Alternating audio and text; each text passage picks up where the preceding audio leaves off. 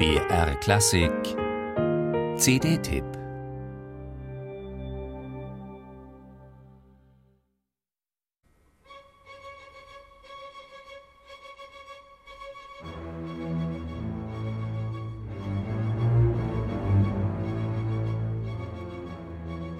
Die sechste, soll Anton Bruckner einmal gesagt haben, sei unter seinen Symphonien die keckste.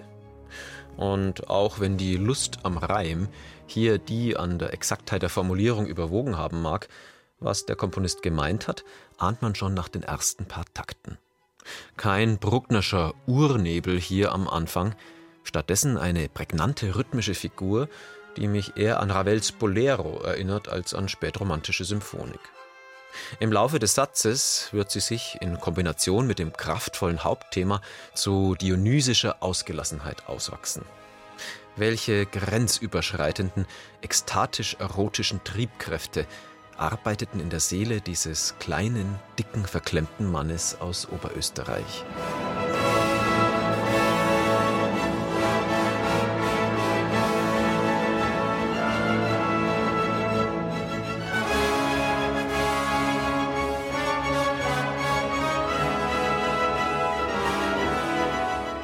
Wer aber den Mystiker Anton Bruckner sucht, findet ihn in Reinkultur im Adagio der Symphonie, einem seiner genialsten langsamen Sätze.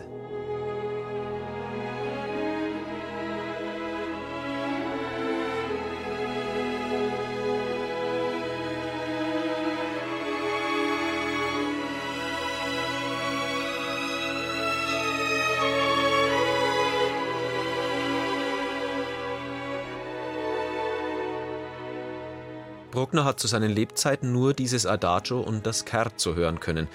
1884 wurden sie mit geringer Resonanz in Leipzig uraufgeführt, die ganze Symphonie erst nach dem Tod des Komponisten 1899 durch Gustav Mahler.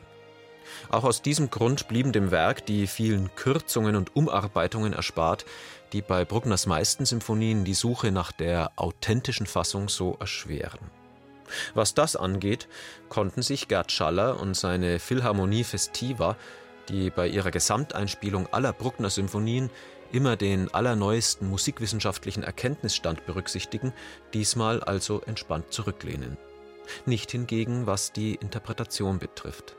Bruckners fein ziselierte polyphone Strukturen, die genauest abschattierte Dynamik, die heikle Balance zwischen Streichern und Bläsern, vor allem dem Blech, alles das bleibt eine Herausforderung für jedes Symphonieorchester.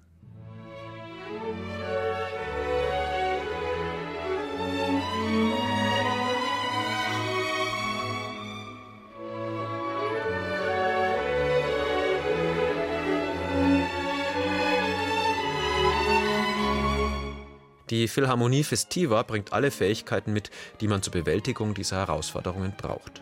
Präzision, Ausdrucksvielfalt, Farbe, Spielfreude. Und so wird unter Gerd Schallers beseelter Leitung auch diese sechste zu einem berührenden, intensiven Erlebnis.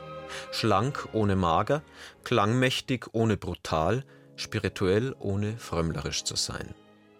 Liegt es an der einmaligen Aura der Zisterzienserkirche im fränkischen Ebrach, in deren spätestbarock ausgemaltem und ausstuckiertem weitem Raum die ganze weltergreifende Sinnlichkeit des katholischen deutschen Südens kurz vor der Säkularisation noch einmal grandios aufleuchtet? Wie auch immer. Herausgekommen ist bei der Liveaufnahme im August 2013 eine sechste ganz aus einem Guss. Innig versunken und bachantisch lebensdurstig zugleich.